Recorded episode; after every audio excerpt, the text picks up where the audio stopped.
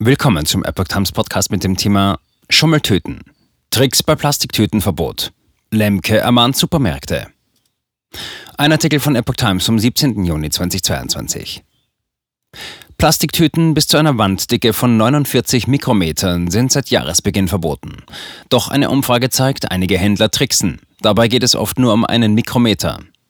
Bundesumweltministerin Steffi Lemke hat die Betreiber von Supermärkten ermahnt, sich an das geltende Plastiktütenverbot im Handel zu halten.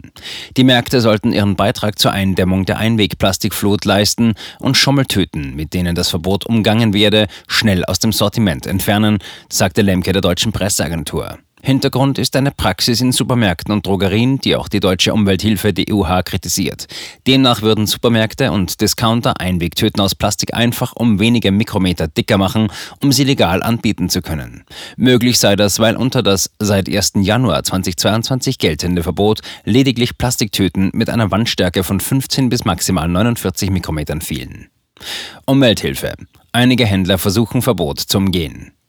Das geltende Recht an der Nase herumzuführen, indem sie Einwegtüten einfach minimal dicker machen, schadet der Umwelt. Ich hoffe, dass es nicht schon wieder eine gesetzliche Regelung braucht, sagte die Ministerin mit Blick auf die Praxis in Supermärkten. Die DUH hatte die grünen Politikerin aufgefordert, gesetzlich nachzubessern.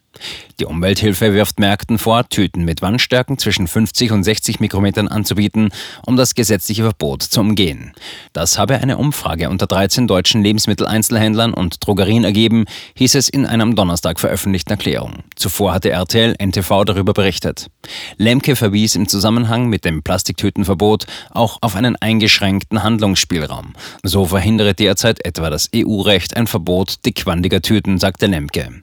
In Deutschland wurden 2019 vor Inkrafttreten des Verbots noch 1,49 Milliarden leichte Plastiktüten mit Wandstärken unter 50 Mikrometern in Umlauf gebracht.